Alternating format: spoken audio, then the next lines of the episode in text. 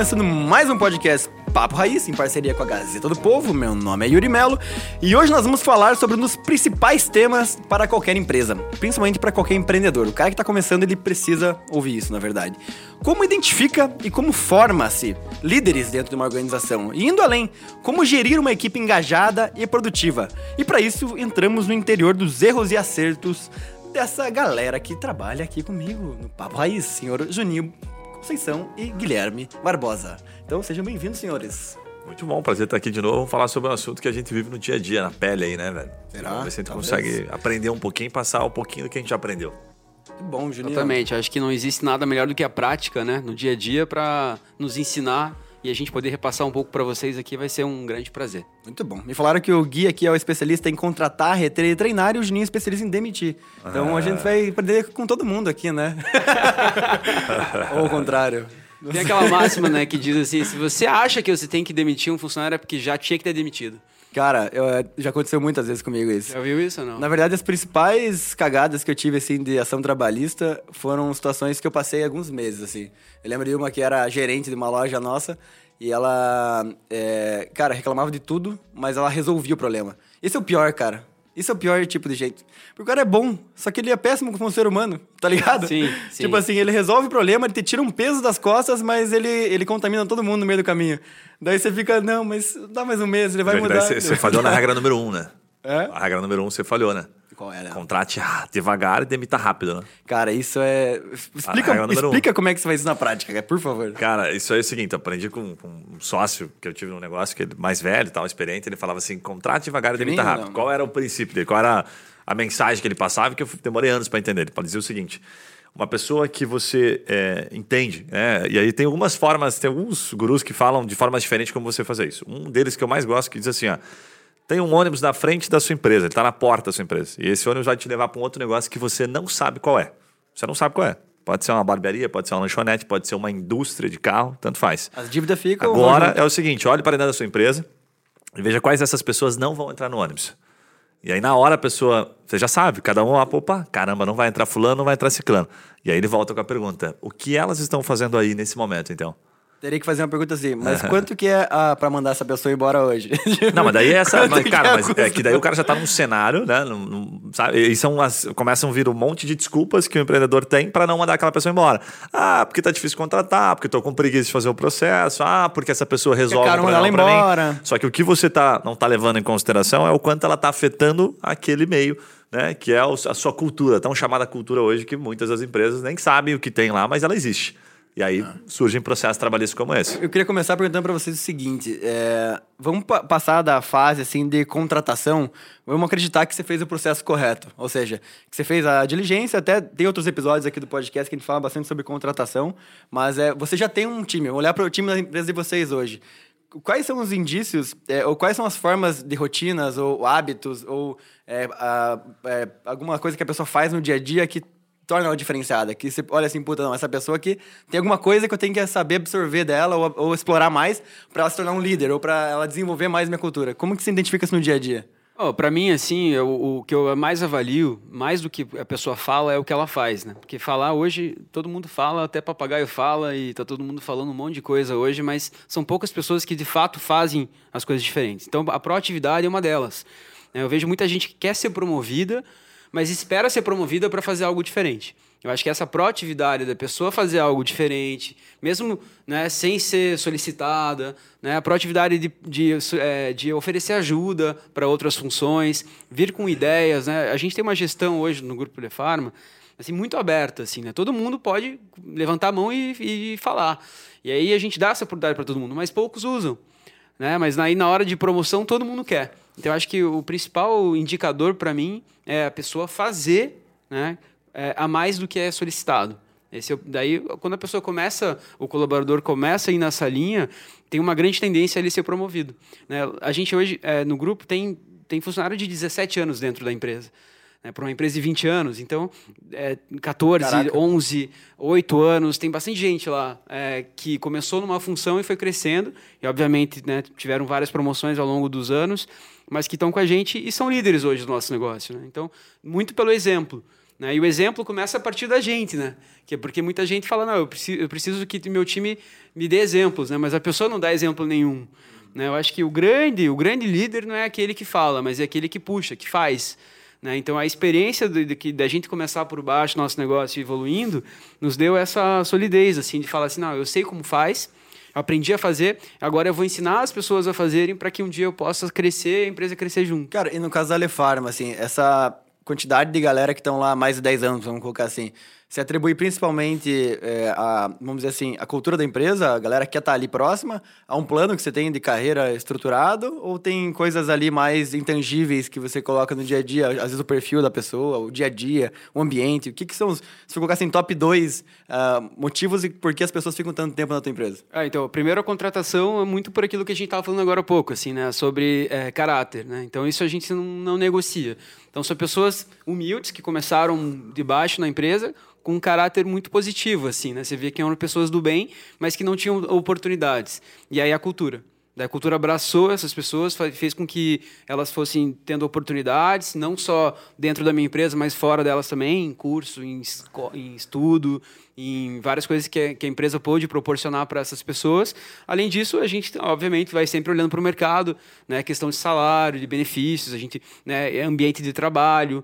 Então, são coisas que a gente vai implementando ao longo desses anos, foi implementando para que é, elas continuassem lá e, e fossem hoje, é, fizessem uma grande propaganda do nosso negócio, assim, né, para os nossos clientes, para os nossos fornecedores. E, Sim, os caras, tipo, incorporaram você, a cultura Você tem uns caras lá de anos, né? Qual que é o mais antigo lá? 17 anos. 17 anos. Uma empresa de 20? Pois é. o cara entrou lá faz um dia já. É uma turma antiga. Lá. Chamou ele para ser sócio já ou não? É, essa, semana, essa semana vai virar. Que o cara não esteja ouvindo isso. Provocações assim. Puta merda. É porque não. aí a gente Não, mas um abraço pro, pro Valtão lá. Valtão, segunda-feira nós conversamos, hein, mano. A relação fica. Já, já, tenho, já tenho minha esposa, né, que é minha sócia, né? E começar a ter um monte de sócio que também trabalha junto, acho que não sei se daria mas certo. Mas acho que é legal isso aí, pra gente falar daqui a pouquinho sobre quais são as, as, os critérios, assim, pra fazer sentido também, política de sócio. Porque eu sei que na, na Lefarma não tem, e daí eu quero saber a tua visão. E na Trimind aqui do Guilherme tem. Então, por que, que um tem, por que, que não tem? O que, que você acha que tem benefício? Mas antes eu queria, é, Gui, voltar nesse ponto que, gente, que eu perguntei para o Juninho, que é assim, a gente tem bastante dificuldade, às vezes, de saber em quem é, dá oportunidade. Às vezes tem gente boa, puta, tem gente que às vezes fala bem, né? O cara é boa pinta. Será que é essa pessoa que é a pessoa certa para dar uma oportunidade, às vezes, de gerir um time? Que que a gente... E tem muita gente que às vezes é muito boa no que faz, mas assim que você dá uma pessoa no time dela, ela desanda, porque ela não consegue também é, liderar pessoas, né? Como é que você identifica isso? O famoso dá, dá o poder, né? A pessoa, aí você descobre, né? Como é que ela eu, reage. É, né? Você quer conhecer a pessoa, dê poder a ela, né? Cara, eu acho o seguinte, ó, tem duas coisas que a gente faz aqui que, de fato, ajudam muito a fazer escolhas legais. A primeira delas é o que a gente chama de análise 360, que muita gente até hoje estava comentando na visita com um cliente, expliquei para ele, porque ele falou: pô, tô numa crescente animal aqui, mas sinto que está meio desgovernado. Falei, cara, roda uma 360, a gente roda trimestralmente. Acho que a empresa tem que, tá, tem que ter uma maturidade legal é, para você definir se vai fazer trimestral, se vai fazer. Não, não recomendo fazer mensal, mas o princípio da 360 é você identificar o que as outras pessoas estão falando sobre é, é uma análise anônima, né? Então você estabelece algumas perguntas, é bem fácil de identificar como, quais são as perguntas que você deve fazer. E a partir disso, dessas respostas anônimas, você consegue identificar o que estão falando daquela pessoa, para saber se o teu, o teu olhar está alinhado. Mas principalmente para saber o seguinte: se eu tomar esse movimento aqui de colocar essa pessoa numa posição, a empresa está ok conjunto, né? está de acordo com isso se você faz aquele movimento e, e, as pessoas não estavam olhando da mesma forma, você tende a não ter uma representatividade. Mais ou menos como acontece no governo, né? Você fala, ah, trocou o presidente, mas puta, agora metade do Congresso ele tem que comprar. O que, que adianta? A pessoa não consegue governar. Dadas as proporções, é a mesma coisa. Você bota um gerente que ninguém gosta, você se ferrou. Vai prejudicar teu negócio. Então acho que a 360 ajuda demais. A outra coisa é a pesquisa de clima, né? Então você faz uma pesquisa de clima separada da empresa. Faz perguntas sobre a empresa para entender um, um ponto que eu acho que é bem válido, que é a expectativa dos caras com a empresa. E ali você coloca perguntas. E aí conecta, daqui a pouco a gente pode falar planos de carreira e outras coisas. Mas quando você pergunta para a empresa, assim, para as pessoas, né? Fala, tá, qual é a tua expectativa? Quanto você indicaria essa empresa para outras pessoas? Tem algumas perguntas de pesquisa de clima que indicam o quanto a tua empresa está assim, tá, tá legal, tá nos planos dela. Quanto ela tá pensando em sair, você nunca sabe se a pessoa tá procurando uma outra né, oportunidade, quanto ela tá confortável naquele momento. Então, ao mesmo tempo que você está escolhendo um líder, você não sabe, às vezes, se ele está confortável para permanecer na sua empresa por quanto tempo. Então, a pesquisa de clima aponta isso e a 360 chancela se realmente aquela pessoa que você vai comprar, que você vai dar oportunidade para ela, é uma pessoa benquista em toda a empresa. Cara, qual o tipo de líder é, vocês se identificam? tipo assim, até a, Letícia, você que fez aqui, essa, esses nomes, é, eu não conhecia, mas é, acho que é interessante, porque ó, os nomes que existem de tipos de liderança, vamos falar disso. Tem o tipo coercitivo ou autoritário. É, é, tem várias pessoas que são assim, né? é o afiliativo, que não tenho nem ideia o que é isso. O visionário, o orientador, o instrutor e o direcionador. Mas independente dos nomes, eu acho que é interessante, porque conhecendo vocês dois e também me conhecendo um pouquinho do estilo de gestão, você percebe que são estilos, to estilos totalmente diferentes. Porque às vezes a pessoa quer um, uma fórmula mágica, assim, né? Puta, para eu ser um bom líder, para eu identificar a liderança, tem que ser esse tipo, tem que ser disciplinado, tem que ser micro gerenciador tem que ter KPI para tudo. Como, como, é que vocês se identificam como líderes e quais as principais é, rotinas tuas, assim, próprias para liderar o time? Eu, eu venho uma, uma mudança, assim, desse tipo de liderança. Eu estou na empresa, no Grupo Lefarma, há nove anos. Antes eu tinha uma carreira na indústria farmacêutica e há nove anos que eu estou liderando a empresa. E no início eu tinha uma personalidade meio líder super-herói, assim. Sabe o que é o super-herói? É. Todo mundo via assim, cara, vai morrer, o negócio vai morrer. Não, peraí que eu vou resolver. Daí tira a capa, assim, né? Então todo mundo, eu comecei a absorver tudo, cara. Então, assim, todo tipo de, de problema, de, de solução. E aí eu, eu acho que eu virei aquele famoso super-herói, assim. E aí no final, cara, eu vi que eu não era super-herói e comecei a entrar num pânico. Por quê? Porque somos seres humanos, né? A gente não tem resposta para tudo. E muitas vezes a gente acha que tem sendo líder e você tem que ter, você tem essa obrigação. E de fato não é assim que funciona. E aí eu comecei a entender que não existe líder super-herói, que era uma grande falha minha ser esse tipo de líder. E, e aí isso também acontece com que as pessoas é, elas começam a tentar resolver as coisas também, porque se você resolve tudo, você também não cria liderança para que elas pensem em, em, solução, né? E aí eu comecei a ser um, me, me tornar um líder é, que aprendeu a delegar coisas que eu não faço tão bem feito por outras pessoas. Então, para outras pessoas fazerem. E aí isso me ajudou bastante. Então, eu comecei a formar a liderança a partir disso. Por exemplo, ah, porra, tem uma, tem, temos um problema aqui na parte logística da empresa. Bom, legal. Tem a Solange que cuida para mim disso aqui. Solange, e aí? Tal. Então a gente começou a criar a liderança. Então hoje eu tenho várias, várias pessoas que são chaves para o meu negócio que me ajudam a, a, a, solucionar esse tipo de problema, porque eles continuaram acontecendo. A diferença é que eu não assumi mais eles. Faz sentido pra caramba. Uma mudança legal de postura. No meu caso aqui. Cara, assim, ó, é, acho que eu fui me moldando também, mas hoje, assim, pensando da minha postura do dia a dia, que eu mais aplico é uma que eu aprendi com o Rei Dalio, no livro Principles lá, não sei se você vai lembrar, mas que ele distingue de uma maneira que, puta, para mim encaixou com uma luva ela é muito simples, que ele separa em três etapas aqui, né, três, eh, três etapas não, três níveis de maturidade e que a gente usa no dia a dia, mas acaba esquecendo, que é o nível júnior, pleno e sênior, né? Então, ah, o bem iniciante, aquele cara um pouquinho mais iniciado e o, o bem mais né, experimentado, já tem anos ali de liderança. E o que, que ele fala? Ele fala assim, o júnior, ele tende a não trazer uma sugestão para você de solução do problema. Porque ele nunca viveu aquilo. Você está formando ele. Então, se você formou ele da forma correta, ele vai trazer um momento. Então, na, com aquele cara, uma decisão que você tem que tomar diante de um problema, a decisão não vai partir dele. Senão você vai enxergar ele com uma lupa que não está correta. Você está formando ele. Ele não está pronto para aquilo. Então, a decisão tem que partir de você. E ele faz parte do processo, mas ela parte de você. Você pode até provocar, mas parte de você. O pleno, vamos colocar no intermediário, é o cara que ele colabora para a decisão, mas não tem a tomada de decisão final, porque ele não está pronto, ele não tem toda aquela segurança. Mas tem que vir alguma coisa dele, aí você começa a identificar. Então eu faço muito isso aqui até com, com o pessoal, eu falo assim, tá, o que você faria numa situação como essa? Tem que provocar, que aí você vai vendo quanto a pessoa está evoluindo. Porque se ela não evoluiu, o problema é teu, certo? Porque você não ensinou corretamente. Se você quis puxar ela para a liderança, ou ela não quer ser líder e tal, e você está enxergando erroneamente. Então, mas se eu preparar ela, ela começa a trazer. E aí, ela, ela começa a trazer as, as respostas, fica óbvio. Você fala assim, cara, eu faria a mesma coisa, que massa, a pessoa tá no nível top. Hum. Então, o pleno, você tá aqui no meio do caminho, massa. Pô, aí, quando a pessoa faz um negócio totalmente aleatório, você corrige ela na hora? Não, nunca na hora, né? Você deixa ela errar sozinha. Nunca na hora, exatamente. Deixa ela errar sozinha. Mas aí vem o, puta, o cara é um master. Esse master que você já entende como líder, o cara já entrega resultado, o cara já tá há bastante tempo ali, né? Já tem a figura de, de líder. Esse cara tem que trazer para você a solução e você provocar ele o tempo todo. Falou, cara, preciso que você me traga a solução, preciso me traga. Naquele momento é mais dizer sim ou não, ou dizer assim, cara, vai na tua, que se der certo, legal, se der errado, é, tamo junto, entendeu? Se der boa, ok, se der errado, tamo junto. Então, eu gosto dessa relação que o, que o Rei Dali traz os três níveis, porque daí fica fácil você identificar. Teve uma situação aqui, vou contar só uma historinha rápida que é legal. Teve uma situação assim, o, o líder ele também tem o papel, às vezes, de demitir, correto? Lá na The Farma claro. também, tua empresa também demite e tal, perfeito. Aí uma pessoa tinha que demitir e ela é uma líder nossa. E aí o que aconteceu? Ela não tinha. É, nesse assunto de demissão, nós nunca treinamos ela. E ela nunca tinha passado por isso. Então ela é uma líder em vários aspectos, mas não sabia fazer um processo de demissão. Ponto. O que, que acontece? É, naquele momento a gente chegou a uma conclusão. Falou: olha, para essa situação aqui, ela é uma júnior. Nunca treinamos ela, a culpa é nossa. Então ela é líder para vários aspectos, mas se eu vou colocar ela para demitir aqui, ela é júnior nesse aspecto. Então não espero que ela tenha total maturidade para fazer a coisa certa. Então, legal. Ou a gente faz junto com ela, aí você está trazendo ela como plena, então você primeiro faz ela participar do processo, ou né, se você não está de acordo em deixar ela fazer sozinho, você mesmo deve fazer aquela demissão e depois sim, falou, puta, eu quero que ela faça isso de maneira recorrente. Ok, então vou ensiná-la. Vou cadastrar ela num curso, vou dar um treinamento interno para minha equipe. Então, todo assunto que eu acho que é importante, a gente deve se questionar se a pessoa está pronto para tomar uma decisão sozinha ou ela está tá pronto para tomar uma decisão intermediária. Eu tenho que partilhar essa decisão com ela.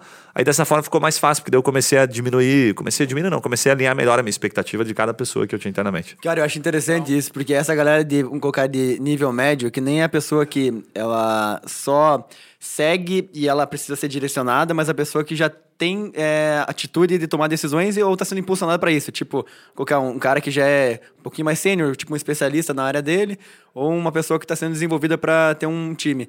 Essa pessoa ela pode tomar decisão, mas é bom que ela tenha supervisão muito próxima. Porque tem uma, um erro que a gente faz esse. Quando acontece isso, eu já cometi esse erro algumas vezes, você começa a delargar tá ligado? Então, tipo assim, puta, eu quero desenvolver o Juninho aqui porque eu preciso que essa área seja assumida por ele, ele, ele tem competência e tudo mais. Então, no momento que eu decido isso, eu falo assim, Juninho, amanhã, meu irmão, a bucha é tua, Valeu, qualquer coisa você me liga. Puta cagada. e daí né? você volta daqui três meses e percebe que deu merda. Porque, obviamente, você fez merda, né? Então tem uma linha tênue que, assim... Mas tem esse... muito cara que não entende isso, né? Que vai ser, porra, cara, Sim. cagada do cara, contratei o cara errado, vou ter que trocar esse cara aqui, esse cara não era líder. Cara, né? não, ele, e aí nessa hora você fala, puta, cara, se o cara não enxergar isso, fudeu, ele tá levando a empresa dele pro buraco. Né? Então esse é o ponto, né? Porque você fazendo isso, na verdade, o erro é totalmente teu. Ah, mas o cara deveria ser o líder. Sim, mas vamos lá. É. Quantas vezes já, já passou por aquilo naquele, naquele assunto naquela, naquele nível de maturidade. Ah, nenhuma vez. Então, essa primeira vez, pelo menos você tem que supervisionar ele. Então, é. Aí tem a linha tênue que eu acho que é o delegar e do delargar. Né? Quando você delarga, você entrega uma responsabilidade e cobra o resultado. Quando você delega, você entrega uma responsabilidade e você supervisiona para ver se ele está fazendo bem feito. Os né? caras tem que ser sênior aí, né? Pra você delegar, você tem que daí é o terceiro nível, nível né? do Ray ah, que você comenta. Esse cara você cobra por resultado. O cara intermediário você cobra por atitude. Então, mas daí eu acho que entra um pouco daquilo que a gente estava falando no início, que é dar exemplo. Né? Se você promove alguém, por exemplo, para ser líder nessa, nessa é, questão que você está colocando, na sua grande maioria, essa pessoa conviveu um tempo com você e você deu exemplos para ela reais, né? E não foi falado sobre aquilo. Você deu exemplos no dia a dia do que como que você exercia aquela função que você quer que ela assuma agora. Mas se você contrata alguém de fora para exercer essa função, aí você tem um pouco de dificuldade, porque muitas pessoas mentem na entrevista. Então o cara assim, ah, não, tenho experiência nessa área, já coordenei pessoas tal. Daí você contrata e você vê que, não, que era uma mentira. Então, assim, eu acho que ah, nessas situações de formar líder, eu gosto de, é, de trazer gente da minha própria equipe do que contratar alguém de fora. Então, eu contrato pessoas de fora para substituir as pessoas que cresceram dentro da companhia. Então, é uma estratégia que eu uso lá.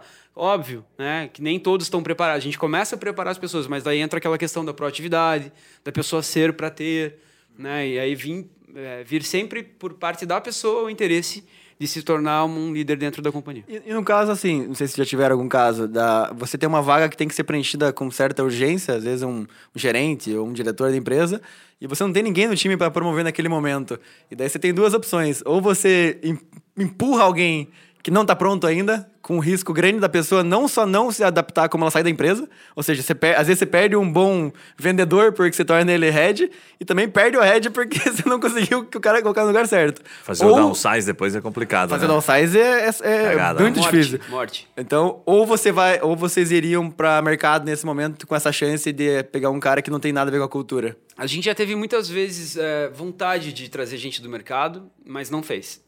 Primeiro, porque normalmente essa pessoa é bem mais cara. Segundo, porque quando a gente percebe né, que a gente vai perder um líder de determinada área e tal, a gente já começa a trazer alguém para começar a andar junto. Mas vamos dizer que a gente não percebeu e isso aconteceu. A gente coloca alguém mesmo júnior para substituir uma pessoa sênior e acompanha essa pessoa até ela se tornar pleno, para que ela possa exercer, mas daí é um acompanhamento direto. Empurra mesmo. E, e coloca, mas não, não deixa ela assumir. Uhum. Sabe aquele acompanhamento diário, assim, não, beleza, e aí, você sentou com a pessoa, fez isso, é, orientou, mediu. É, mas isso é, é mais fácil em empresas pequenas e médias, né? Numa uma empresa grande, é muito mais fácil você contratar alguém sênior e já substituir. Sim. E, obviamente, ver se a pessoa tem tem fit com a cultura da empresa, né? Você tem, pode matar. Tem um negócio que eu descobri, você falou, me lembrou agora, tem um negócio que eu descobri, eu não lembro quem que, o que que eu tava lendo ou assistindo, em que o empreendedor falava assim, quanto maior a empresa, quanto mais ela cresce, vai trazendo novas pessoas, desde que ela esteja o tempo todo preparando pessoas, mais fácil fica. Daí eu pensava sempre, não, cara, isso é balela vai ficar cada vez mais difícil. 100 pessoas, 200, 300 é muito mais difícil do que 20 pessoas. A gente está quase em 60 aqui, de fato vai ficando mais fácil, porque você vai trazendo mais pessoas inteligentes, vão surgindo mais nomes para você ocupar determinadas posições, sabe? Eu, então eu, eu super concordo. Mas Dizendo que gerenciar uma empresa grande é mais fácil que gerenciar uma é, empresa assim, pequena. Estou colocando, propor, não proporções, né? não sei de mil pessoas, né? Mas estou colocando proporções em que a gente consegue ainda é, saber o nome de todo mundo, certo? Acho que até umas 100 pessoas ali, se você tiver uma memória boa, você vai saber o número todo mundo. Dizem que depois de 50, a idade fala isso, né? Uma empresa é de um jeito com 50, depois 100 pessoas, então tem algumas, alguns caras que têm uma expertise maior do que eu. Agora, o que eu, particularmente, nesse momento, super é, assino embaixo, eu acho que faz toda a diferença. O Juninho também eu já vi ele falando sobre isso eu prefiro ficar com aquela vaga desocupada do que ter alguém destreinado ali. Não tem ninguém pronto. Do que trazer alguém de fora, não coloco, Não coloco, exatamente. É, dois motivos. O principal, né, ao meu ver, tá? A pessoa que, que vem de fora, eu sempre penso assim, né? Você tem quando você tá tendo, tem um líder para desenvolver determinada situação, acho que a pessoa não faz uma determinada, não toma uma ação por dois motivos. Ou por falta de conhecimento ou por falta de motivação. Então, no primeiro momento, você vai ter uma pessoa que você vai trazer de fora que provavelmente tem a motivação, se você escolheu bem, mas você não tem o conhecimento sobre aquela função em si. Porque toda empresa tem as suas peculiaridades, certo? Não sei que a sua empresa seja um negócio de produzir tampinha e que o cara fique né, sentado ali. Tem muita empresa que acaba fazendo isso, que é um pouco mais fácil. Mas se o cara tem que pensar, se ele tem que raciocinar, se tem indicadores, se ele tem que medir um pouquinho, demora um certo tempo essa rampagem. Né? Então, pô, se você vai ter que rampar o cara, por que, que não tenta rampar alguém de dentro? Ah, não tem ninguém, não tem como rampar em três meses, seis meses. Então, beleza. Aí vai buscar um cara de fora, aí você vai ter motivação, mas você vai ter que desenvolver esse conhecimento. Eu gosto dessa lógica, assim, de o cara não ter, né? Ele não exercer uh, uma ação independente, por causa dessas, desses dois principais fatores, para simplificar. Mas eu hoje sou muito convicto, assim, de que se você não tiver alguém treinado, eu não é, substituiria aquela pessoa ela aberta e corre, negão. Às vezes você, Mantém. como CEO, assume aquela posição por um tempo até preencher. É, até, até porque, assim, só para complementar, que você me lembrou de um ponto importante, é, acho que a gente falou sobre isso esses dias. É, mais uma vez, era, era um, tinha uma, uma determinada empresa, uma empresa até de um nível um pouquinho maior, elas levam mais tempo para contratação, depende da quantidade de etapas que ela faz. nice. Mas na média, empresas de pequeno porte, até empresas de grande porte, elas vão levar mais ou menos de 60 a 90 dias para escolher um bom candidato, tá? Se tiver muito antes disso, talvez o processo não esteja tão saudável. No restaurante ele levava de 60 a 90 minutos, mano. É, não, não, mas é que você está considerando assim, é que a conta é errada. Não, é você tá falando assim, do momento em que você define, fala assim, vamos contratar, vamos, ok. Aí você vai lá e Até pô, escreve. Cara, tá. Isso, aí você escreve a vaga, ok. Daí vai pro LinkedIn, ou ah, vai sim. pro vagas.com. abrir a vaga até fechar Isso, exatamente. Então vai de 60 a 90 dias. É, uns três dias, mano. Aí você pega assim, né? É, é um senso comum na maioria das empresas, fala assim: quanto tempo leva para rampar alguém? Então você vai da pessoa mais inteligente, se acertou demais, contratou um cara muito maduro de três meses para rampar até seis meses. Mínimo, uma rampagem padrão, vai, de três a seis meses. Então você levou dois, três na contratação, mais três, seis para rampar, foram nove meses. Caraca. Se você errou, agora você volta com o processo de mais nove meses. Nisso já se passou um ano e meio. Então, dependendo da área que essa empresa atua, dependendo que essa pessoa vai atuar, ela quebra o teu negócio. É, faz muito sentido, cara. Ou ela cria um rombo ali que é absurdo. É, mas é, eu, eu diria assim que é, no processo, por exemplo, de liderança de varejo, né, para quem tem loja de varejo e trabalha com restaurante e tal, é, e se você não quiser ficar né, sempre responsável pela contratação e demissão de pessoas, você vai ter que formar alguém. E aí eu te falo assim, para você formar alguém, a pessoa vai ter que passar pelo processo de contratar errado também, porque nós aqui já passamos. Uhum. E é por isso que a gente tem um pouco dessa reflexão. Eu já cheguei num ponto é, de participar de algumas entrevistas finais, assim, e as pessoas que foram escolhidas para a vaga, é, eu não escolheria nenhuma delas. Mas eu, eu deixei elas escolherem. E aí, eu, eu no fundo sabia que elas não dariam certo. mas se é que nem mãe quando fala, filho, se você correr, você vai cair. Você fala, mas a criança vai lá e corre e cai. Ela aprende quando? Ela aprende quando Depois você de fala. ralar quando todo o cai. joelho. E aí é a mesma coisa. Então, assim, eu, eu entendi que naquele momento eu ia perder tempo e dinheiro contratando pessoas por pouco tempo, que eu sabia que elas não iam ficar muito tempo na minha loja, mas com um bem maior, que era treinar a pessoa responsável por essa área, de ela entender que pessoas daquela, daquela forma que ela estava contratando não faziam parte da cultura do nosso negócio. E agora, eu acho que isso é uma das Mas faria isso de principais... novo ou não? Eis a pergunta. Cara, Aquela eu pessoa faria- aprendeu, inclusive? Mas isso é bom pra caramba. Eu faria isso de novo, também. sabe por quê? Porque ela, essa pessoa ela continua com a gente até hoje, passou por todas as dificuldades, Tá. perdeu as pessoas que ela acreditava que iam dar certo, Boa. tá com a gente até hoje e agora tá, tá acertando a conta. Ah, Mas boa. se eu tivesse falado, ó, não é esse tipo de pessoa e tal, ela não ia aprender. Tem coisas Sim. que a gente só aprende errando mesmo em fazendo, né? Eu sempre falo aqui, né, que quando a gente, se você não tá errando em nada, você muito provavelmente não tá crescendo. Né? A empresa que, que, que acerta sempre, dificilmente evolui. Mas acho que isso, é, pra- eu já fiz isso algumas vezes também. Na, principalmente quando a gente tinha loja, assim, né? O cara tinha que contratar muito rápido. E, e brincadeiras à parte, realmente era uma semana, assim, a média de tempo de contratação. Porque não tem como, né? É, o, o cliente tem que ser atendido, o Sim. sanduíche tem que É. ser feito, você precisa preencher aquele negócio rápido. É diferente de uma empresa de serviço como hoje Faz eu tenho sentido. também. Mas isso acho que é uma das grandes mudanças de chave, assim, quando, quando você percebe que o, o erro imediato, ele paga no aprendizado de longo prazo. Isso. Essa conta fica fácil. Legal. Mas o, normalmente o empreendedor, ele fica procurando esse resultado imediato e principalmente quando ele está estrangulado financeiramente. O varejo é muito normal isso, né? Você tem um fluxo de caixa ali apertado e daí você não tem muita margem para erro, sabe? E daí você acaba não criando cultura porque o que, que você está fazendo? Todo dia resolvendo o que está na tua frente, mas deixando de resolver o que está logo ali na esquina, sabe? Então você está sempre vende- resolvendo hoje aos custos do amanhã. né? Então essa virada de Famoso chave... vendendo almoço para pagar na janta.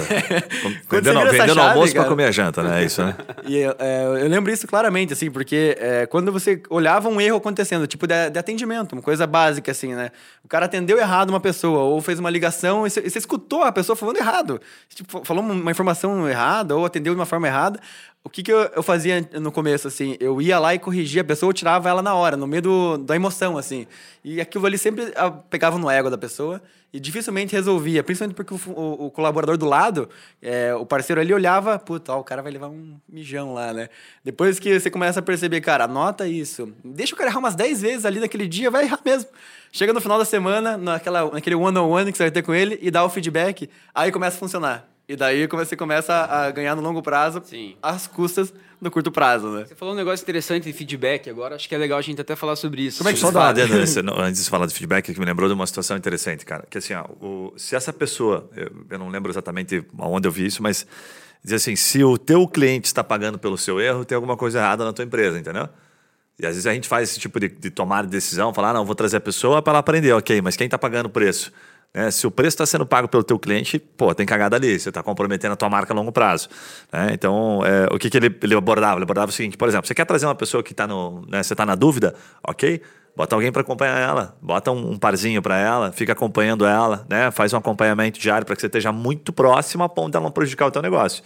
A gente viu isso aqui. Colocamos pessoas que a gente não tinha total certeza, mas quem pagou a conta no final foi o nosso cliente. Então nós erramos com ele, naturalmente isso reverteu na empresa. Então evitou a gente de crescer, gerou buzz negativo. Então hoje eu não faria mais isso. Eu não daria mais essa essa eh, não abriria essa condição.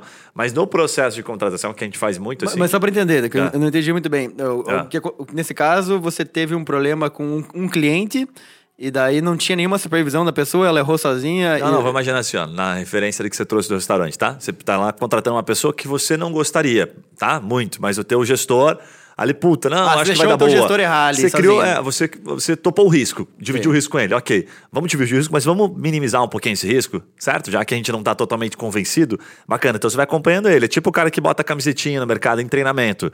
Então ele fica ali sendo acompanhado para que você evite que o seu cliente pague essa conta. Que eu quero dizer, essa Agora conta é que entendi, ele sim. paga o preço no final porque ele vai errar com o seu cliente. Só que no primeiro momento você fala, puta, ele mas vai voltar no teu negócio. Então tem que estar acompanhado. A lógica do júnior, do pleno e do sênior. É, que é aquilo, aquilo que você falou do Ray Dalio, né? Porque esse Exatamente. cara tá naquele nível, inter- nível intermediário. ele Isso, vai errar. exatamente. Mas você minimiza esse erro o máximo possível, Isso, né? mas é que quando a gente fala, eh, Guilherme, de, de empresas assim que estão crescendo muito, por exemplo, né, o funil de entrada ele é muito maior que o de saída, né, de, de clientes novos, vendendo muito.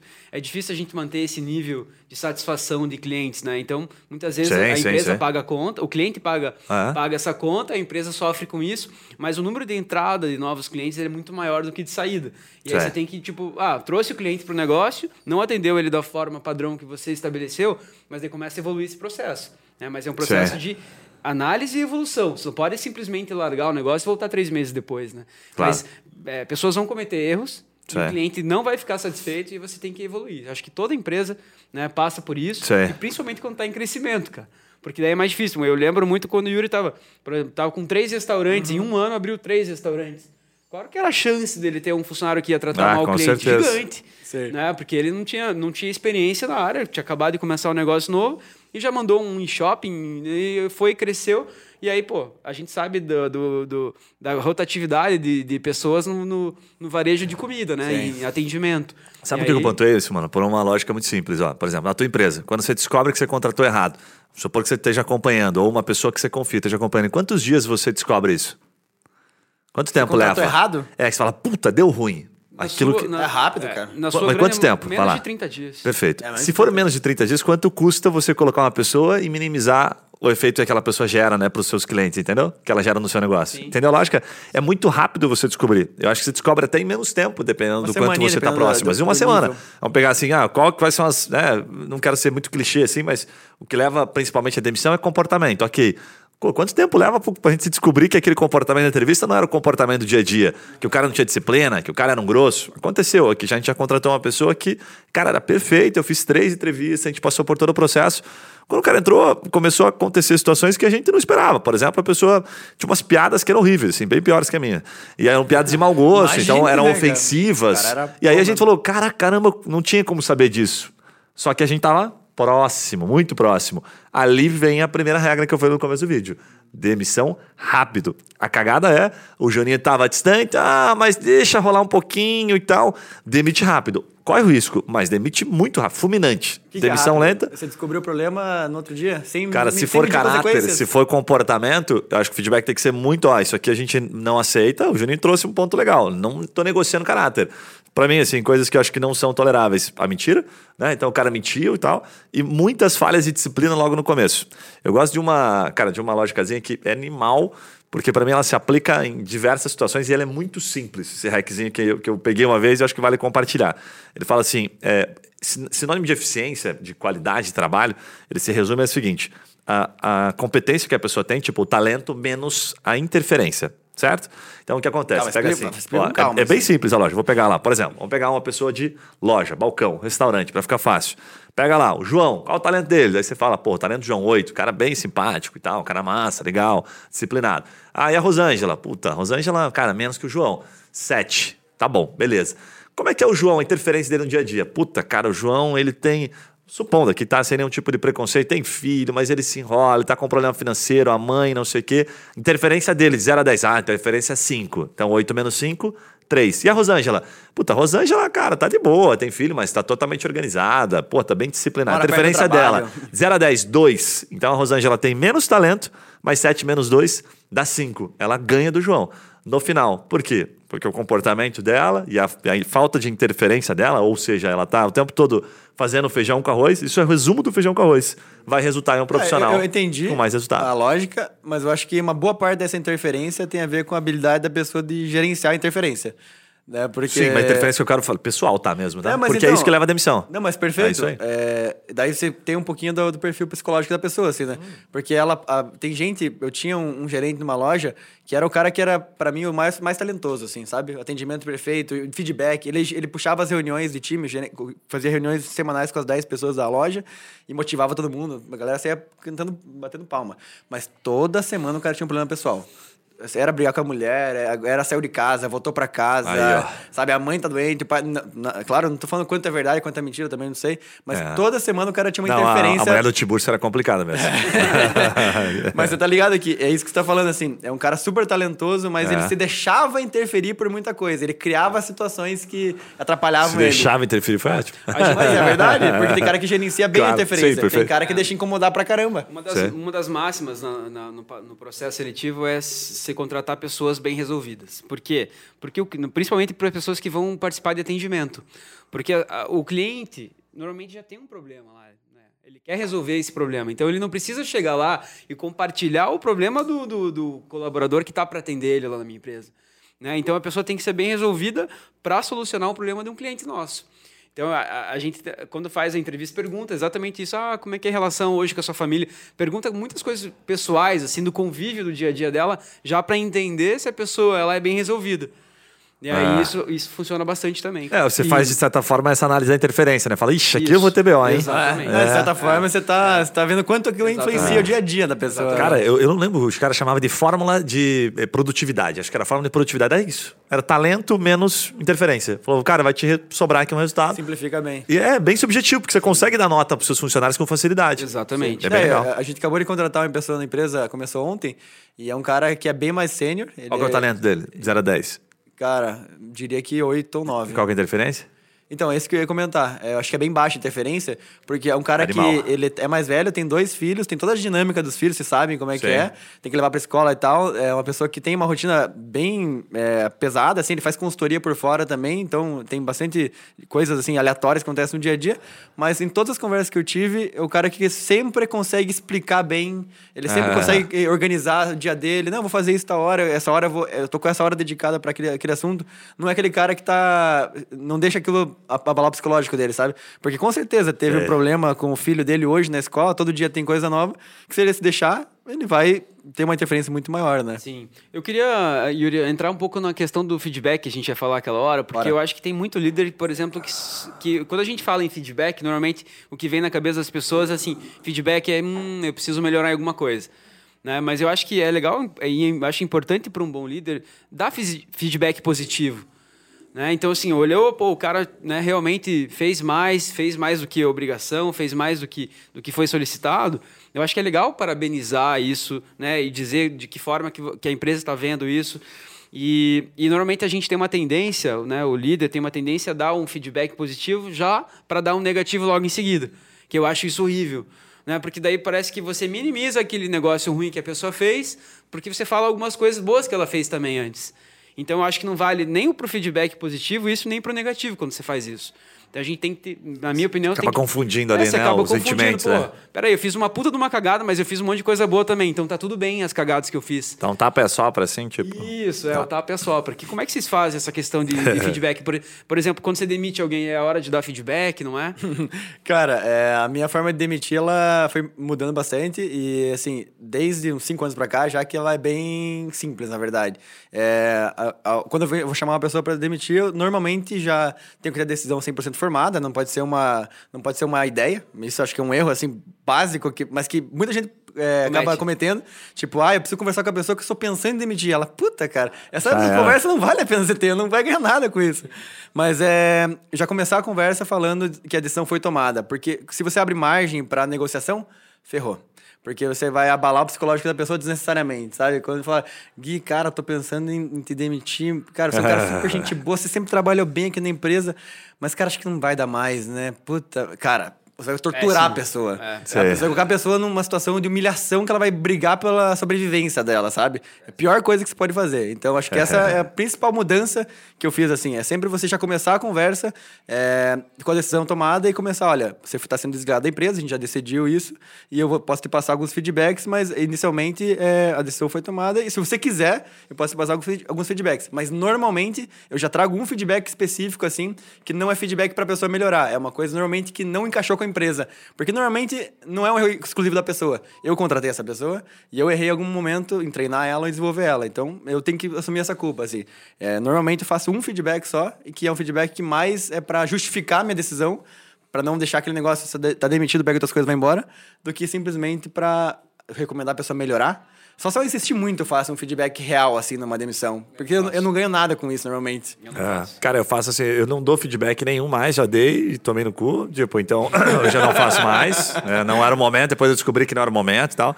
Então eu vou numa linha bem simples, assim. Eu começo a conversa dessa forma também. Olha, é uma decisão difícil.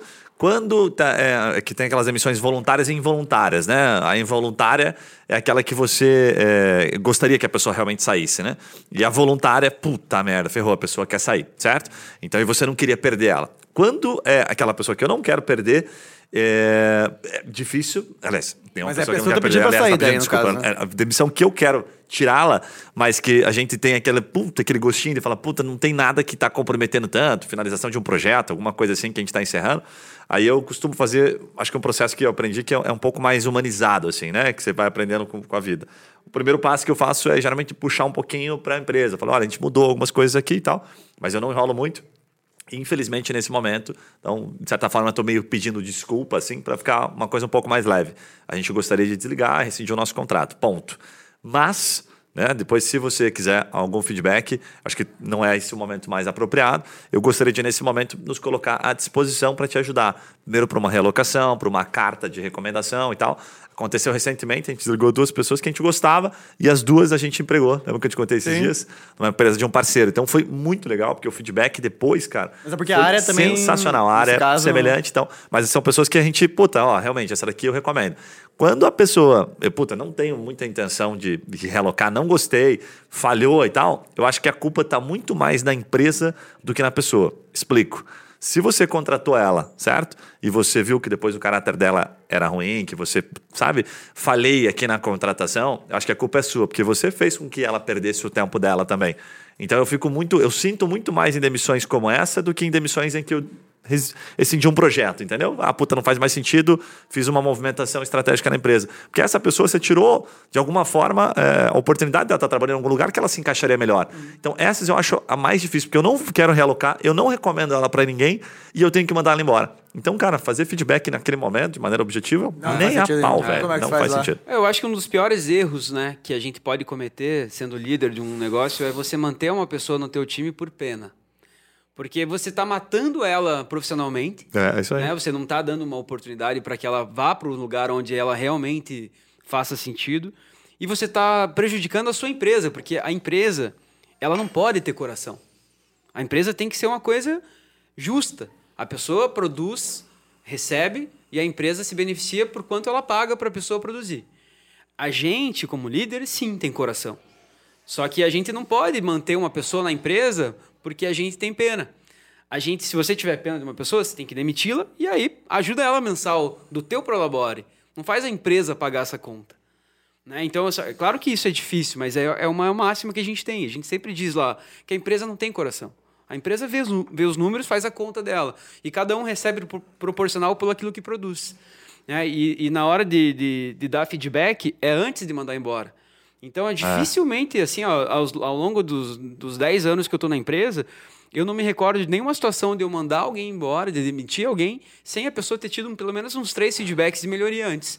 Cara, aprendi isso com o RH, que ela fala assim: se você tá mandando embora a pessoa naquele momento e ela não esperava, existe um Exatamente. erro no teu Foi um processo erro de feedback. Perfeito. Total. A- Ela tem que estar é- esperando. é isso, óbvio, É, salve é exceções. aí. a gente já teve funcionário que Claro. roubou, né, dinheiro nosso, que roubou mercadoria nossa. Aí você pede pra ele parar de roubar por um tempo, pelo menos. Dá dois feedbacks feedback pra ele, ele, do né? lado, Diminui, um né, pelo menos. cara. Escuta, Essas João, situações, devolve é, lá aquela caixa que você pegou e tal, e aí a gente resolve isso aqui. situações, é, aí são situações imperdoáveis. Aí não tem o que É o dizer, caráter, realmente. né? é o- aí você né, foi traído. Sim. É uma traição. E aí você realmente Ah, não tem como é dar um demissão mesmo. antecipando uma traição, né? Até porque a traição só acontece pelas pessoas que você confia, né? Porque as que você não confia já sabe que vão te trair. É, Né, então-. É verdade, não tem como Exatamente. trair por quem você não confia, né? Exatamente. É, para finalizar aqui, galera, eu acho que tem um, um ponto assim que é, é bom a gente desmistificar um pouquinho e falar como cada um faz. É, eu tenho uma empresa e eu não tenho nenhum líder. Eu sou eu sou eu presa, né? E é mesmo às vezes empresas que têm já uma quantidade de funcionários maiores assim, eu já escutei muito do cara que não consegue tirar férias, o cara que é, ele é a própria empresa e ele acaba ah, assumindo muito à frente e ele não tem confiança, ele não ele acha que para ser bem feito tem que ser feito por ele mesmo, né? É, como que começa essa cultura de você criar líderes e como que você consegue assim, puta, tem às vezes na minha empresa aquele moleque, aquela menina que se destaca, já tem hoje lá. Tá, e qual, o que eu faço agora com essa pessoa? Eu boto ela num curso do Dale Carnegie, eu boto ela, mando ela ir pro, pro, monte, pro monte meditar e ela voltar um líder. Como é que, eu faço com, esse, com essa pessoa para começar a criar essa cultura e, sei lá, tirar um pouquinho das minhas costas do peso? Cara, assim, é, é o famoso andar junto. A gente falou sobre isso hoje várias vezes, assim, eu acho que andar junto, a pessoa vê os exemplos que você mesmo faz. O problema que eu vejo, Yuri, é que tem muito dono de negócio, por exemplo, que dão, dão péssimos exemplos de como fazer. É, é, tem, tem aquele esquema de, não, eu, a minha opinião é a que vale, vocês não sabem nada. E tem muito dono de empresa assim, né? A gente falou aqui hoje muito sobre o papel da empresa e tal, mas, cara, tem muita gente que trabalha em empresa que a liderança é muito fraca né, que a pessoa não se desenvolve, eu acho que você tem que começar a buscar lugares onde você é reconhecido, né? Ainda mais hoje, a, a, a grande maioria dos, da- dos jovens que estão começando o ambiente de trabalho, eles estão em busca de reconhecimento, muitas vezes mais do que o próprio financeiro. Né? Então, ne- nessa busca de reconhecimento, a pessoa fala, pô, eu posso andar com você, eu posso entender como é que funciona o teu trabalho, posso participar dessa reunião, posso participar do, da- do setor de compras para entender como é que funciona o fornecimento de produto, posso participar um pouco do financeiro para entender como é que você faz a separação. Eu acho que é esse andar junto assim que vai fazer toda a diferença para que você consiga delegar essas funções no seu negócio. Mas é uma coisa que tem que começar por você dando exemplo. E eu acho que falta isso. Então, a inteligência emocional é o negócio que mais bomba hoje nos cursos que a gente vê, né? Por quê? Porque falta realmente muita inteligência emocional num líder, né? O brasileiro ama empreender, só que não gosta tanto de estudar, não gosta tanto de, de, de, de ler, né? Pegar exemplos, ter um mentor, né? Normalmente a gente vai andando. E aí são péssimos exemplos que a gente vai dando também, né? Cara, é, eu, eu diria assim, ó, dos pontos pelo menos que eu, eu tenho de aprendizado até aqui, até hoje, né? Porque isso tá o tempo todo mudando, a gente está testando novas coisas. Acho que o principal aprendizado dos últimos tempos que gerou um turnover muito controlado, pelo menos aqui na Trimind, foi o plano de carreira. Como é que eu medi isso? Medi primeiro nas entrevistas que eu faço, sempre a última entrevista, pelo menos, mas todas as pessoas que entram hoje eu faço questão de conhecer. E segundo, diretamente ali no nosso análise 360, eh, pesquisa de clima, o que, que as pessoas mais gostavam e tal. Então tinha um plano de carreira, para mim faz todo sentido, né? Então tem um plano de carreira legal e tal, ajudou muito. Aí por que que eu estou citando plano de carreira para formação de liderança? Qual é a relação? Se a pessoa não tem expectativa dentro do teu negócio, ela não tende a ficar muito tempo, porque ela vai passar por altos e baixos, sabe? Ela tem que ter uma- um mínimo de expectativa. Fala, tá, mas daqui eu vou para onde depois? E desse, onde eu vou para, como é que eu faço? Como é que eu aumento o meu salário? Como é que eu ganho um bônus? Como é que é uma participação? Se não tiver plano de carreira, ao meu ver, é, você vai bater, enfim, infelizmente, em muita pedra, assim, vai ser muito difícil. Esse é o primeiro ponto. O segundo ponto que eu destaco é assim, vou formar um líder. Se a gente está considerando que a gente está falando para um público que ainda não tem uma liderança, a gente está falando de empresas que ainda têm um faturamento, de certa forma, certo? Relativamente baixo. Salvo que o cara acabou de inventar a nova Apple aí e esteja precisando contratar pessoas É, experientes. mas a, regra, assim, às vezes é o cara muito boutique, assim, um escritóriozinho, É. alguma coisa que fatura alto, mas, assim, a regra do empreendedor é, vai na proporção, né? Meu feeling hoje é o seguinte: quando você compara, considerando que você não está mais olhando para uma faculdade, e ah, como uma faculdade, nossa, eu preciso pegar pessoas formadas, certo? Por isso aqui, e é uma garantia de que elas são boas líderes. É, eu estou olhando muito, mas muita gente extremamente inteligente. A gente tem gerações de pessoas extremamente inteligentes. Então, se eu escolho bem, eu trocaria uma pessoa que se diz experiente, certo? Aí eu vou colocar um parênteses. Se eu preciso passar um conhecimento para essas pessoas, como o Juninho falou, andar junto, e esse conhecimento, essa rampagem leva ali pelo menos três a seis meses, eu trocaria hoje uma pessoa extremamente experiente, que já venha por um preço muito mais alto, se eu estou formando um líder, por duas pessoas, entendeu? Mais júniores, que eu possa formá-las. Porque aí eu trago ela sem vício, vou dar o mesmo conhecimento que eu daria para aquela outra pessoa, mas estou, em tese, formando duas. Por que, que eu recomendo dessa forma, se a gente está falando para empresa pequena? Porque, cara, a gente conhece, a gente tem um monte de amigos, certo? Que tem empresas é, pequenas como a nossa, 50, 60 pessoas, enfim, dependendo do segmento já não é tão pequeno, mas que estão o tempo todo correndo atrás do rabo. E aí você não tem essa capacidade de estar tá formando pessoas, né? Para estar, tá, opa, saiu um aqui, já tem outro aqui sendo formado, né? Então a pessoa está o tempo todo buscando um líder, sai um, pum, busca outro, sai um, pum, busca outro. E aí ele está o tempo todo tendo que buscar alguém pleno, está o tempo todo buscando alguém pronto. Cara, se leva três, seis meses para formar uma pessoa, você nunca vai achar alguém pronto. Então vira uma utopia, vira uma busca, sabe? Você está correndo atrás do rabo o tempo todo. E aquilo compromete no final onde é que vai bater? Vai bater no teu turnover, vai bater na tua cultura e vai bater principalmente, que é onde mais dói, no teu bolso, no teu crescimento. Vai limitar Sim. o crescimento da sua empresa. É, e na verdade você descobre muitas vezes a pior forma, né? Você descobre quando já está. É. Às vezes o teu, teu time não tem ninguém para você puxar você tem que assumir uma porrada de coisa para assumir aquela nova linha de, de faturamento ou aquela quantidade de clientes que vai entrar no mês. Você fala, cara, eu tenho que parar de crescer. O cara nunca resolve na origem, não tem como né? o cara Não tem como o cara crescer com um time que ele é júnior para sempre, né? Ele tem que crescer na, na, maturidade do time também.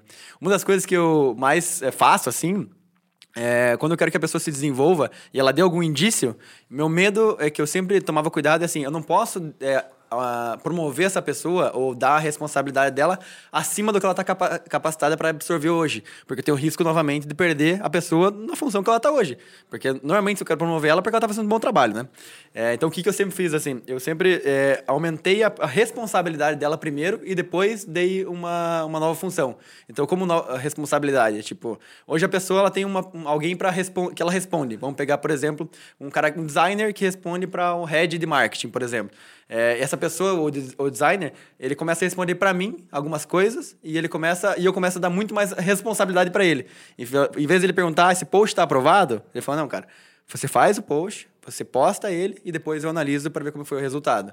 Uma coisa pequena, que ele não Sim. vai ruir o negócio, mas que ele começa a errar e ele, não é só a questão da, da, decisão, é como que ele lida, principalmente, né? Então, quando o cara ele tem a, a responsabilidade pelo resultado, aí ele para de ser responder a alguém ele começa a responder para ele mesmo. Ah, você tirou o microgerenciamento do cara total, ele tá focando no, no, resultado final, né? Só, e, e, às vezes Perfeito. é um cara que é júnior ainda, mas que ele quer crescer, ele tem disso. É. Então, em vez de eu falar, não, cara, agora você vai começar a receber, vai tocar um time aqui e pau na máquina, depois a gente vê. Não, cara, primeiro você vai lidar com responsabilidade. Sim. Porque até hoje ele lidava só com, com trabalho, né? Uma coisa é você executar e alguém aprovar. Outra coisa é você executar, entregar e ser responsável pelo resultado. Se o cara se der bem nisso, normalmente já é um bom indício que ele vai se dar bem. Cara, você me lembrou de uma frase clichê aqui, mas cabe para esse tipo de episódio, né? Não tem como dar errado para quem faz até dar certo. É isso que você tá apostando aí, entendeu? Muito bom. Sim, sim. Esse aí tem que enquadrar, né, velho? O cara faz até dar certo, uma hora vai, vai pegar, né? Então não é. tem como dar errado. A resiliência, eu acho que ela tá dentro de todo sucesso, assim, que a gente vê, né? Ó, você me lembrou só uma passagem. Você é. completar? Não, acho tá. que é impossível, né, completando, é impossível que você consiga ser um bom líder se você não for resiliente. Cara. É, eu ia te falar você do negócio que você, você, trouxe ali, um ponto que é, para mim faz. Até hoje eu, eu faço isso meio na prática, assim, e tenho gostado pra caramba, assim, de desenvolver lideranças, porque acho que a gente de certa forma, é, vai aprendendo coisas que não tem como você. Ah, fiz um curso ali, aprendi. Um monte de coisa solta aqui que a gente falou, que você vai juntando e daqui a pouco você. Nossa, estou formando e nem percebo. E aí tem que ter paciência, né? O jogo da paciência. Mas tem uma parada que eu vi lá no Rei Dali que é muito louco, ele fala assim: todas as pessoas a grande maioria das pessoas que são promovidas são promovidas à sua incapacidade, ou seja, você é capaz, tá? ele faz um gráficozinho que é animal, gente. Ele fala assim: você começa uma função, aí você é muito bom. Então você sobe, sobe, sobe. Opa, tô capacitado. É como se tivesse sentido um potinho de 0 a 100, enchi. Aqui Agora já você está capacitado. Zona de conforto. Como você tem que criar uma expectativa para a pessoa, então você ah, tem um plano de carreira, opa, daqui para frente posso ir, né? Só que legal. Só que você não tem nada que você vai ensinar pro cara aqui, ah, um curso, o cara se matriculou, ele fez um cursinho, agora ele está capacitado para o próximo estágio. Não, você, você, é, você promove ele a incapacidade. É como se eu dissesse assim, de maneira muito simples, a burrice dele para exercer aquilo.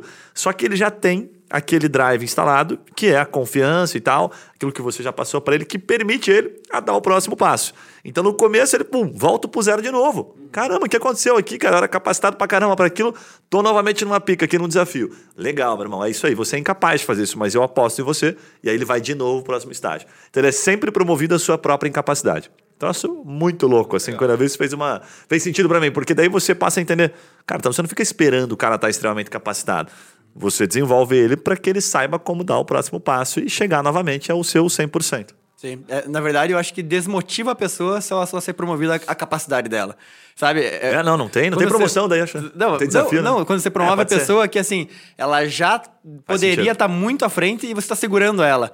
Daí essa pessoa, normalmente, ela tá olhando pros lados, assim. Porque ela fala, já Legal. tá chato aqui, deixa eu pensar em alguma outra coisa que me motive mais, né? Eu acho que é uma grande sabedoria, assim, depois que você tá lá na frente, você entender a dor do agora, né? Porque você passou por aquilo, doeu, mas você aguentou e aí você fala, puta, agora entendi, fez sentido, né? Mas você só consegue ver isso depois que você passa a fase, né? Boa. Na hora, normalmente, você não vê, né? Qual que é esse livro? Acho que era legal você falar, dar essa Cara, dica de livro aí. é, Muito bom esse ó, livro, Você falou várias vezes sobre ele aí hoje. Falei esse Ele é do- marcante, velho, vou te falar. É, é, Princípios do Rei Dália, era uma o bibliazinha. nome do assim. livro é Princípios. Princípios, Legal. é, Princípios. é, do Rei Dália. E o outro que eu recomendo demais, assim, que eu citei algumas coisas dele aqui e tal, que são livros de cabeceira, então eu tô sempre relendo eles, é o Gestão de Alta Performance do Andrew Groove, que era o ex-CEO da Intel. Para mim, esses dois, assim, para gestão de equipe, de times, véi, sensacionais. Tô direto relendo eles. O Yuri me deu uma recomendação boa de como fazer inimigos e irritar pessoas. É, Esse é eu muito escrevi bom. agora, Esse é lançamento, lançar, né? Esse é lançamento. É, Isso aí vai motivar muita gente a não empreender. Tem alguma, tem alguma indicação? Você que lê muito também? Yuri? Acho que é legal essas indicações de livros. Não, é, eu tenho aquele livro lá que é muito bom, cara. Sem saber que era impossível, ele foi lá e soube. Esse livro o cara vai estar logo aí nas prateleiras, vai, vai bombar. é isso aí, galera. Muito bom pelo papo. Gui, passa então pra gente os recados paroquiais finais aí pra quem tá ouvindo. Galera, como sempre, você já, não sei se você já ouviu aqui durante o podcast ou não, mas na semana seguinte a gente vai estar com um cara aqui sensacional também, de uma das maiores agências de marketing digital da América Latina. Os caras são da GHFly, atende umas empresas pequenininhas, viu? Americanas, Cada Mercado. Li- Mercado Livre, né? Os caras atendem. É, qual mais? Madeiro, Vetex. Cara, troço espetacular. Os caras jogam, a gente fala que eles jogam a série A do negócio, né? Então, muita gente entrando em marketing digital, muita gente achando que sabe. E a gente vai perguntar pra esses caras como é que eles fazem pra esses caras ganharem dinheiro. Então, vai ter um episódio aqui E pô, eles de têm, altíssimo E nível. eles têm né? aquele selo GPTW, né? Que é o Great É. Place to Work. E é vale a pena a gente perguntar isso que a gente falou hoje pra eles também, assim. Com certeza. O que, que você tem que fazer na, pra desenvolver lideranças pra que tenha esse selo também, que é um dos Bem principais massa. critérios que eles ah, observam lá. É isso aí. É isso aí, Juninho. Recados finais aí? Cara, compartilha esse episódio com todo mundo que você conhece, porque hoje o papo foi muito enriquecedor e não, não, não deixa de compartilhar mesmo. É isso aí, galera. Pra quem tá ouvindo, você já sabe, é um episódio novo toda semana no melhor estilo Papo Raiz. Valeu, tchau! Valeu! Tchau, tchau.